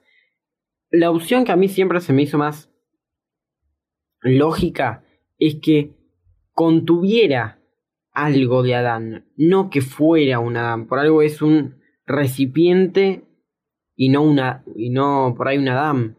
Yo a veces lo pienso desde el punto de vista de que fue una unidad creada para Kaworu, porque Kaworu es una DAM y es el recipiente de Kaworu y que por algún motivo, bueno, terminó siendo piloteada por Reikyu. Ahora, yo tengo una pregunta a vos, Dalmas. Si todas las unidades EVA que llevan el nombre Mark son Adanes el Mark 10 se escapa de la ecuación. Momentito, yo no dije que fueran Adanes, yo dije que fueron construidos por Cele. Bueno. ¿Cuál sería la EVA Mark 10? Ya que la mencionás, mencionémosla. La EVA Mark 10 es una unidad que va a aparecer en 3.0 más 1.0. Fue confirmada por Ano en un festival de linternas. Y que se la ven los nuevos teasers. Eso lo vamos a hablar cuando hagamos el camino hacia la, cuarta película. Eh, ¿Por qué no lo traigo ahora a colación y no me gustaría desarrollarlo ahora? Porque todo lo que es el universo de teorías fue desarrollándose con la espera de la cuarta película y mucho antes de que exista un mínimo trailer. Recordemos que los trailers recién salieron, el primer trailer salió en 2019 y Evangelion 3.33 se estrenó en 2013. Eh, la mayor actividad de, teorías y de la gente tratando de, digamos, aumentar el universo de Evangelion ocurrió en 2013-2014. Eh, mucha de la información que se encuentra data de esas fechas y no, no tanto de, de, lo que es a través de los trailers y los teasers que fueron dando con la cuarta película. Alguna información fue modificada, fue confirmada o fue eliminada, pero todo lo que estamos hablando ahora es hasta la 3, por eso estamos siendo ta- también tan estructurados en no estamos hablando nada de la cuarta, porque eh, la cuarta nos puede confirmar o no teorías que hablemos ahora. La intención es como hacer el recorrido de a poco. Pero algo que decía Manuel, decía que podía ser una parte de Adán la Eva Mark 09. Y ahí es donde viene la última teoría que vamos a hablar en el episodio de hoy, que es las construcciones de la Eva. Cuando Ikari dice de que la Eva Mark 06 está siendo construidas con otros métodos, da a entender un montonazo de cosas. Y yo creo que automáticamente pensamos en el anime, en la construcción de la EVA 01. Recordemos que la EVA 01 fue un clon de Lilith, no necesariamente que les trajeron con una jeringa el ADN y al estilo Dolly hicieron a la EVA 01, sino que la EVA 01 la hicieron crecer de las extremidades cortadas de eh, Lilith. Nuevamente, capítulo 20 y algo que tiene que ver con eh, el director Katz. Pero no sabemos si esto pasó exactamente así en el reveal. Entonces, volvemos a los cuatro Adanes. La EVA Mar 06 y la EVA 13 son Adanes completos. Punto. Es- Olvidémonos de las almas. Son Adanes que se pueden decir que son Adanes completos. El tercer Adán es el de la llave de la instrumentalización y tal vez la sangre que hay en el mundo. El cuarto Adán. Hay una teoría, y que esto tiene que ver con la EVA Mark 09 y con la EVA 01, que es que tanto la EVA Mark 09 como la EVA 01 son híbridos. El hecho de que la EVA Mark 09 pueda digamos, continuar funcionando sin la cabeza y que en su momento la regenera, pero no con la cabeza que tenía antes, sino con la misma fisonomía que la de la Bander, parecería indicar que la Eva Mark 09 solo la cabeza, o en todo caso alguna parte de su cuerpo, es un Adán. Y que la otra parte no se sabe. Tal vez habría que entender más el concepto de por qué hablan de que toda esa unidad es un núcleo. Mismo concepto que se vio cuando se libera el doceavo ángel. Que nuevamente Marie le dice a che, boluda, no gastes bala, pues al pedo es todo núcleo. Pero en el caso de la EVA 01, hay algo que no podemos olvidarnos. Lilith. Y tal vez la EVA 01 es mitad Lilith, mitad un Adán. No lo sabemos. No lo sabemos. Porque lo cierto es que algo le pasó a Lilith, que tiene una cicatriz en el medio del pecho, con lo cual todo parecería indicar que tuvo alguna intervención en su núcleo y además le faltan las piernas. Em, es una posibilidad que sea, especialmente con la unidad 01, que sea híbrida, porque lo único que nos hace a nosotros unir a la unidad 01 con todo este tema de los adanes es la cabeza que tiene tres ojos. Entonces, ¿qué no nos hace pensar que simplemente tiene la cabeza? Y si, por ejemplo, la unidad 01 hubiera sido creada de la misma manera que en el anime, era cortándole las extremidades inferiores a Lilith para generar al EVA 01. Pero del torso para arriba, por ahí en este caso necesitaron agregarle algo más. No como ocurría en el anime que simplemente se generaba. Exacto. Razón por la cual es muy importante determinar si el cuarto Adán tiene o no dos núcleos. Porque esto es un trabajo que van a tener que hacer ustedes en sus casas, parando la película, tal vez. Si lo quieren hacer en este preciso momento. Nosotros nos vamos a encontrar de vacaciones en islas paradisíacas. Uh. Eh, no, después le vamos a tratar de compartir las imágenes, que es que la EVA Mark 09, cuando está... eh, cuando está contaminando a la Bander, es atacada por Asuka. Asuka le tira un par de tiros y le revienta la- las placas superiores de la armadura.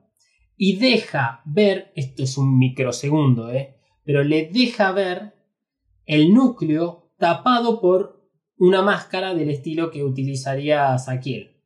Esa fisonomía. Cuando sucede el casi tercer impacto y la EVA 01 eh, empieza a absorber al núcleo que extrajo de adentro de Ceruel, también tiene partida la armadura. Y ahí es donde, ahí un par de segundos después, pero por ahí vemos que tiene dos núcleos.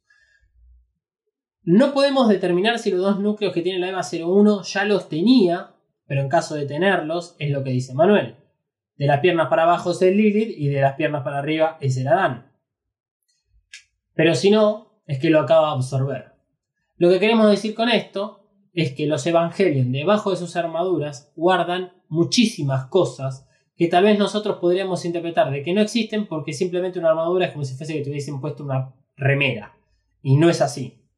Recuerden que los Evangelion son colosales en su tamaño y no necesariamente tienen que tener las mismas características biológicas nuestras. Porque nuevamente no son eh, seres exactamente iguales a nosotros. En el caso del reveal, todos parecerían ser Adanes. ¿Cuál es la mayor duda que genera toda la teoría de Adanes? ¿Qué son el resto de las EVAs? Si efectivamente son copias, por ejemplo la EVA 02, la EVA 00, la EVA 03, la EVA 04, que son las que, la que explota, eh, ¿qué es la EVA 08? La que pilotea Marí, ¿qué es la EVA 05? Que también este, usa Marí en la EVA 2.22.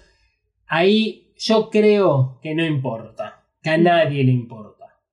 Porque el conflicto está puesto en los cuatro Adanes y en la utilización de estos cuatro Adanes como estos seres para cumplir deseos o objetivos de ciertas personas. Eh, lo más sorprendente de todo esto, y este es el final de este episodio, es cómo se genera un impacto de forma artificial. No solo cómo generarlo como una semilla de la vida, sino, como vemos en Evangelion 2.22 y en Evangelion 3.33, que son generados por un ser superior. Porque tanto la EVA 01 como la EVA 13 absorben a otros seres. Y con esto le dejamos para la semana que viene. Oh my god. Qué malo que somos. ¿Todavía no te suscribiste a Evacast? Ay, bueno, no es para tanto. Primero lo primero, redes sociales. Te tiro la primera. ¿Listo? En Twitter. Arroba evacas-pod, Atención que ahí va la otra, ¿eh? En Instagram. arroba evacas-pod. Listo. Ahora solo te queda buscar Evacast en tu aplicación de podcast favorita y darle al botón de suscripción. Con este pequeño gesto nos ayudas un montón para seguir ofreciendo podcast de calidad. Bueno, ahora sí, vamos terminando el episodio con esta conclusión que queríamos, que planteabas vos, Pablo, al principio de si efectivamente nosotros nos estábamos metiendo en camisa de once varas eh, para arruinar toda la relación de Ano con los fans. Eh, esto es algo que hemos hablado en la preproducción de este episodio, pero me gustaría que lo vuelvas a plantear, así la gente no tiene que ir para atrás en el capítulo. Eh, yo decía que, bueno, no- ¿hasta qué punto es necesario indagar tanto si simplemente saber en realidad cuál era el, el deseo de Ano? el deseo de Ano. Es, todo, es que todo queda espectacular cuando lo combinas con Ano. La verdad que sí. Bueno, o sea, si realmente su deseo era que eh, les fans se pongan a, a investigar tanto, indaguen tanto, vayan realmente muy profundo y saquen tantas conclusiones, y a qué, en- hasta qué punto es simplemente su inspiración y su obra, y es esto, y bueno, tomalo o dejalo. Creo que hay un punto intermedio, o sea, creo que hay hay teorías que son demasiado falopas, que igual me encantan. O sea, ¿a quién no le gusta una teoría falopa? A nadie. Entonces, eh, no sé, como que tenía esa, esa dualidad, digamos. Claro. Porque, por ejemplo, yo te planteaba, eh, no sé, el tema de que me, me gusta mucho, me apasiona mucho el tema de Egipto. Mm. Egipto con todas las teorías conspiranoicas de aliens y cosas. Eso está genial porque es algo que pasó, digamos. O sea, no- Egipto pasó, no Egipto. la. bueno, no sabemos. Eh, a ver, ¿quién, ¿cómo vamos a hacer esas pirámides, por favor? ¿Acaso arrastrar un bloque gigantesco de piedras? Eh, o sea, es como algo que, que, que- que- que tiene un objetivo. O sea, acá, ¿cuál es el objetivo? Si el chabón de repente le pinta, no, todo esto no es así, y te plantea un mundo nuevo, o sea, lo puede hacer porque es, es el creador, digamos. Claro. Entonces, es como esa dualidad. Me, me encanta y por momentos me da un poco de paja. Y por momentos quiero saber más y me engancho. Y por momentos digo, no, esto es demasiado falopa. Pero- Eh, yo, yo quiero que vaya respondiendo Manuel. ¿Qué sé yo? A ver, yo creo que entre The End of Evangelion y la primera película, si no recuerdo mal, hay 10 años. 10 años en las cuales el fandom creó una cantidad de teorías increíbles sobre todo lo que había pasado. Se vieron las películas en la menor velocidad posible para encontrarle todos los detalles. Entonces yo creo que el equipo creativo de of Evangelion sabía que esto iba a pasar. Y hasta que ponen muchas cosas que no nos llevan a nada simplemente para que el fandom se fije qué hay en eso. O sea, es un plan maestro Sí. para tenernos enganchados y consumir. y son genios del marketing. Para mí sí. Sí, Para mí, yo, yo estoy de acuerdo con esa postura. Sí, Manuel. porque mantienen vivo eh, eh, la esencia y el anime en sí. Porque una película que tardó 7, 8 años, 2013, sí, 8 años en salir y aún así se siguió hablando en el medio. No, no hubo año en el cual no se deje de hablar de esa película, aunque sea en el fandom. Sí, sí, sí, sí. Eh, es ese sostén. Eh, convengamos igual que entre 1997 y 2007, que es el gap de 10 años que decía Manuel, eh, no es que no hubo nada. Hubo nuevas historietas, eh, mangas, hubo eh, juego de Play 2, hubo otros juegos, o sea, generaron contenido. Pero el core, o sea, el núcleo real de la cuestión está entre el anime y el reveal. El manga de Sadamoto es un buen anexo, pero sigue siendo algo que fue muy libre, dejado a Sadamoto. Esto creo que el fan lo interpreta de esta manera, como diciendo, está todo bien, pero acá no nos estuvo tan presente en los detalles. Que es ahí donde se ve la gran presencia de, de Hideaki. Em, creo que fue en el primer episodio que les anticipamos que el reveal era una tregua entre el fan y Hideaki Anno. Y creo que se ve demostrado a raíz de las teorías y de todo lo que aporta el reveal en este sentido. Lo de la raza ancestral sale del juego de Play 2. Incluso en ese juego hay un final alternativo, que es diferente al del anime, al del manga y al de End of the Evangelion. Sin embargo, eh, eso ha ayudado a que puede ser el equipo creativo, pero más que nada el fan, a ir construyendo todas estas teorías. Porque recordemos algo que ocurre con End of the Evangelion, que es una película utilizada en contra del fan, para darles un mensaje de una forma muy, sí, especial, bien al estilo hideakiano, de manifestarse en contra del fan, de ese fanático que toma como personal y posesión de productos creados por los demás. Yo creo que en esos 10 años, entre Enos de Evangelion y el Reveal, Ano creció. Le creció el Ano. Ano creció, eh, maduró hasta incluso en cierto punto. Y este. Se tomó unas lindas vacaciones para decir. Ok, a ver qué hace toda esta gente. Ah, sí que le encanta foro, crear, qué sé yo. Bueno, acá tienen los glifos. Y acá tienen los glifos. y acá tienen a Danes, acá tienen esto, y ustedes creen de que la van a tener clara, la última palabra la voy a tener siempre yo, digamos. Me parece que, porque esto es una de las cosas que a mí me ha sorprendido después de ver de Evangelion, con un mensaje tan fuerte contra el fan, que de repente aparezca el reveal donde lo que plantea Enos de Evangelion no figura en el reveal, sea, en cuestión, por ejemplo, de la sexualización de, lo- de los niñes, eh, si, che, ¿qué carajo pasó? Me parece que lo que está haciendo Hideaki Anno es ir por otro lado afectarlos de otra manera y generar que el fan sea un producto de consumo y que mantenga vivo a Evangelion por sí solo. Hoy estamos haciendo un podcast de eso. Sí, lo hizo maravillosamente. Si ese fuese el caso, son genios, Mm. Y bueno, son japoneses. son japoneses. Eh, bueno, con eso terminamos el episodio de hoy. Semana que viene van a tener la continuación que tiene que ver con este el casi tercer impacto, tercer impacto, cuarto impacto y con algunas cositas que nos pueden haber quedado por demás, pero queríamos darle este episodio para que puedan tratar de entender cuál es el origen de todas estas teorías. Y hacemos, esto es además era un episodio muy pendiente que tenía que ver con el anime y que no lo hicimos en su momento para no spoilearles cosas del reveal y lo dijimos en ese entonces de esa misma manera.